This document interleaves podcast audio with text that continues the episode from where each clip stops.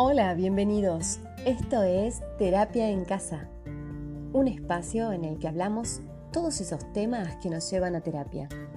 Mi nombre es Susana Pontigia, soy licenciada en psicología. La comunicación, la calidad de los diálogos son, sin dudas, una herramienta imprescindible, siempre, pero fundamentalmente en estos días, donde en muchos casos estamos todos juntos en una misma casa, en otros a través de las redes es la única herramienta que tenemos para entrar en contacto con el otro.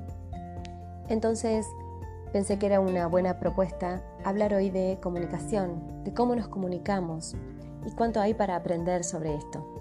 Hoy tengo para ofrecerles algunos ejercicios de autoconocimiento para entender cómo se discute, cómo se dialoga y cómo nos plantamos frente a esta situación. Y algunas técnicas que se utilizan para mejorar la calidad del diálogo.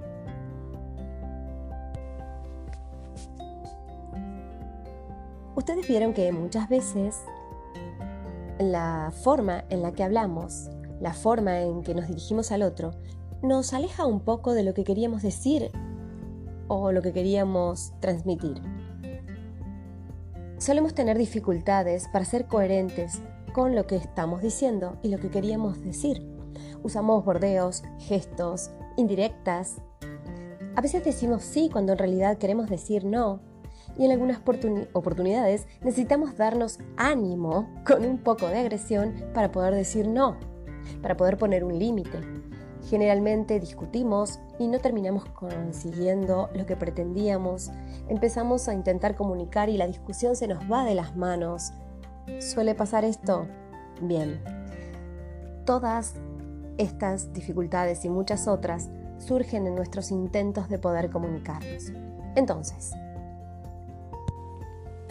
para que la comunicación nos resulte efectiva, entonces tenemos que tener en cuenta dos puntos.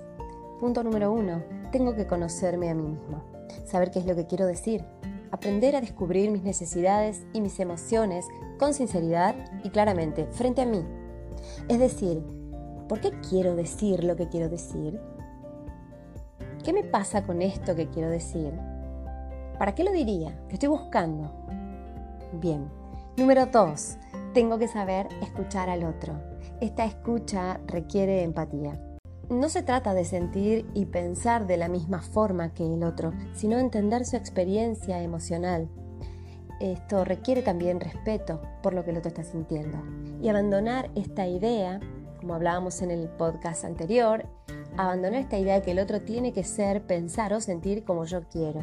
Entonces lo escucho con respeto. algunos tips de cómo no tenemos que escuchar. Dando consejos al otro, lo que vos tenés que hacer, lo que vos deberías, confrontando agresivamente, interrumpiendo, haciendo excesivas preguntas. Escuchar no es juzgar, ni responsabilizar, ni sermonear. Esto obstruye el canal de comunicación, porque la otra persona está intentando decir algo y empiezo a poner objeciones sobre lo que está diciendo y estoy coartando su modo de vincularse conmigo. Estoy intentando darle una forma a lo que el otro quiere decir. Estoy intentando transformar eso que el otro tiene que decir. Entonces, simplemente escucho.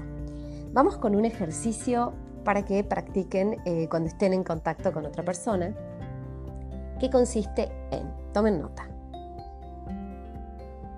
incluir una pausa antes de hablar y luego de hablar incluir una pausa antes de escuchar y luego de escuchar. Más tarde, cuando estén solos, registrar lo siguiente. ¿Tuve el deseo de defenderme con rabia o enojo de algo de lo que escuché? Descubrí que quería sentirme visto o incluido en una relación o en la mirada del otro, quería que me aceptaran y el malestar de que no sea así, ¿sentí eso? ¿Defendí ciegamente una postura o una creencia? ¿Estando convencido o no estando convencido? ¿Pretendí convencer al otro de lo que yo creo? ¿Sentí ira al percibir que el otro hace o dice algo diferente de lo que yo quiero que haga? ¿Qué dificultades me surgieron en esta escucha? ¿Tuve ganas de hablar más rápido y no tolerar los instantes de silencio?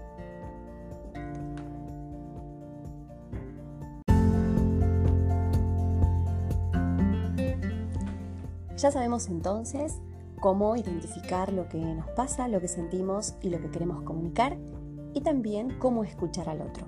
Vamos ahora con algunas propuestas en cuanto a cómo expresarnos para poder comunicarnos con mayor calidad.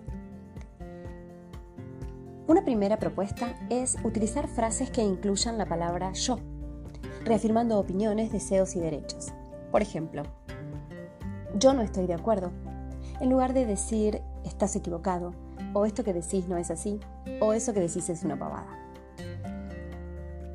Decimos yo me siento, en lugar de decir vos me haces sentir.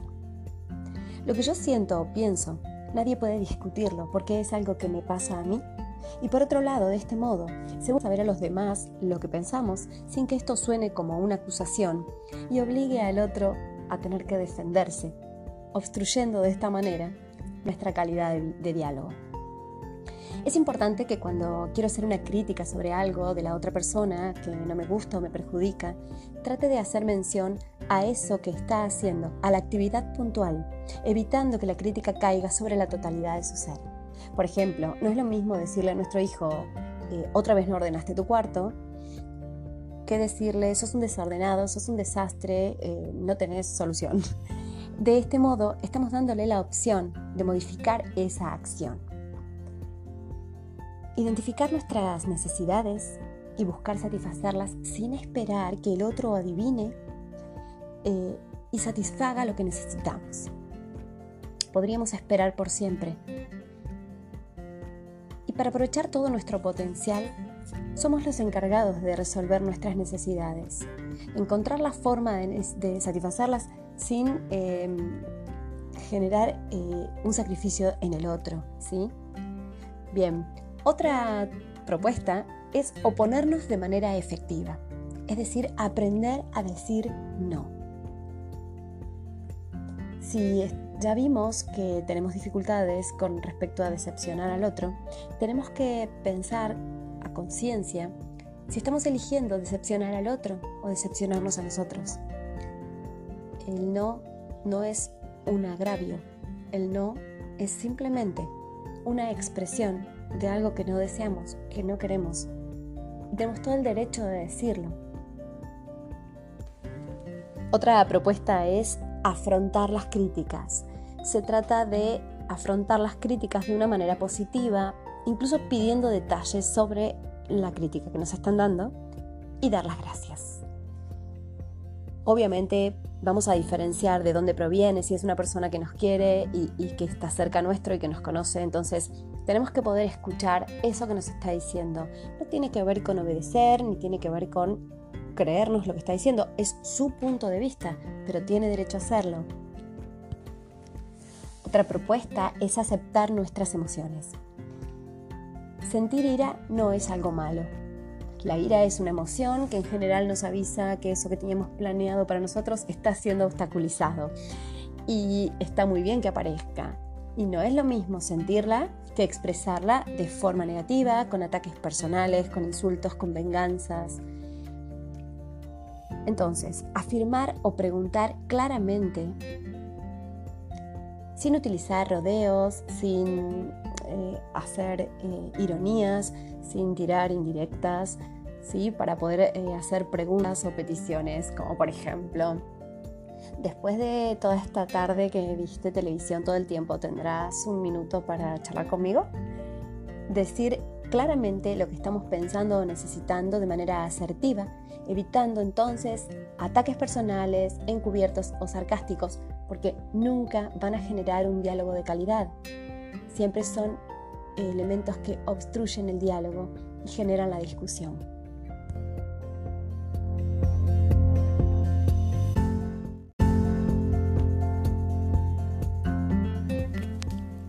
Y por último, vamos con algunas técnicas que se usan mucho en negociación para poder operar de manera efectiva cuando estamos en una discusión. Primero, eh, utilizar un lenguaje corporal que sea acorde al mensaje verbal, es decir, uso una postura y gestos que transmitan lo mismo que estoy diciendo. Con esto unificamos y no damos segundos mensajes, no dejamos que pueda entenderse como algo irónico y hablamos con sinceridad y bien plantados.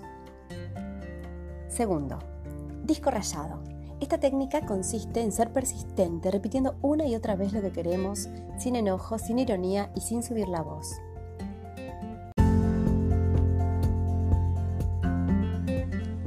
Y sobre todo, sin dar demasiadas explicaciones. Entonces repetimos constantemente, por ejemplo, no, gracias, prefiero no hacerlo. No, gracias, prefiero no hacerlo. En serio, prefiero no hacerlo. Estoy repitiendo como un disco rayado. Estoy siendo sólido, no irónico. Y de esta manera comunico sin intentar convencer al otro de que está bien lo que estoy diciendo, ¿sí? Con mi propio convencimiento. Bien. Otra técnica es el banco de niebla. Consiste en dar la razón en parte y manteniendo a la vez la integridad y el punto de vista. Ustedes imaginen que están eh, eh, manejando en una ruta y de repente ven un banco de niebla. La tendencia que todos tenemos es a disminuir la velocidad para atravesarlo. Bien, un poco de esto se trata. Cuando la discusión se está volviendo acalorada, nosotros podemos decir algo así como, vos tenés razón, esto obliga al otro a frenar la discusión que, en la que se está enfatizando y decimos nuestro punto de vista otra vez. Vos tenés razón, pero aún así yo creo, a mí me parece, ¿sí? Otra propuesta es utilizar el aplazamiento asertivo. ¿Qué es esto? Es no responder hasta estar más tranquilos y poder pensar de verdad qué es lo que queremos decir. Para no decir cosas de las cuales nos arrepintamos, para no cometer esto que hablábamos al principio de discutir simplemente para ganar la discusión. Entonces, puedo decirle al otro, no voy a discutir en este momento porque no me siento en condiciones. Y probablemente encuentren del otro lado como una insistencia, pero utilizamos ahí el disco rayado en todo caso y nos mantenemos en este estado de protección para no hacer cosas de las que después nos vamos a arrepentir. Bueno, otra técnica es el procesamiento de cambio. Se llama así a eh, una estrategia que se utiliza para no entrar en la provocación y sugerir algo positivo. Em, muchas veces vemos que la otra persona está pinchando, nosotros tenemos la opción de responder a esto agresivamente, de responder a esto intentando aclarar, explicar, o simplemente, si, si es una provocación, podemos sugerir algo positivo. Lo charlamos después, ahora preparo unos mates, eh, ¿sí? con algo eh, agradable para compartir y evitar entrar a la discusión de esa manera, desde una provocación. Bien, lo último que quiero mm, decirles es que existe una técnica que se conoce con el nombre de técnica del sándwich que se utiliza para poder decir no a las personas que les cuesta más esta parte, que tienen miedo a decepcionar al otro, a causarle un malestar. Eh, muchas veces siento que lo decepciono, que lo desprecio cuando le digo un no. Bien, la técnica del sándwich consiste en ofrecerle al otro, se conoce como sándwich porque es el pan, que es blandito, en medio de una hamburguesa, imaginemos, y otro pan abajo. Entonces, cuando voy a decir no, primero utilizo el pan blandito, que es decirle algo positivo y bueno. Por ejemplo, un reconocimiento sobre eh, si nos están haciendo una propuesta para algo, decirle que reconocemos su, interés, que estamos súper contentos de que nos haya elegido para, para, para esto que nos propone. Y después viene la hamburguesa, que es un poco más dura, y ahí vamos a decir, pero no es algo que yo quiera hacer, la verdad es que no me gusta, no me parece, y otra es blandito, y ahí proponemos, eh, si querés te ayudo a pensar cómo puedes resolverlo, si querés te ayudo eh, a pensar cómo con quién podés hacer esto que me estás proponiendo a mí. Bien, de esta manera estaríamos intentando dignificar nuestro sentido. Porque más allá de todas estas técnicas que pueden proporcionar eh, menos enfrentamiento y mayor entendimiento, tenemos que saber aceptar y respetar al otro. Se trata de evitar, intentar convencerlo para, seguir, para conseguir éxito en el diálogo. Nosotros no tenemos éxito cuando hemos logrado doblegar al otro. Se trata de poder entendernos, conocernos y tener espacio en todos nuestros vínculos. Porque en realidad la felicidad depende en buena medida de la sintonía que seamos capaces de establecer con los otros. Gracias. Recuerden que si tienen algunos temas sobre los cuales quieren que hablemos, pueden comunicarse eh, mandando mensajitos. Arroba su pontigia es mi Instagram y un email es eh. Un beso grande a todos y en unos días un nuevo podcast.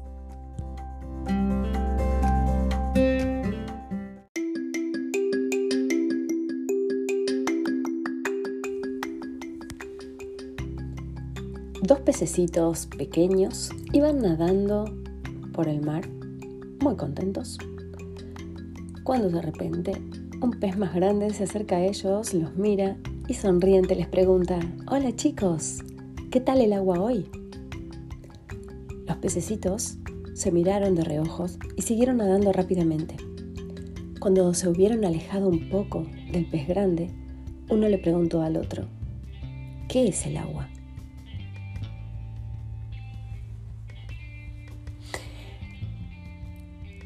tenemos que estar muy atentos porque a veces nos puede pasar esto con nuestras propias vidas.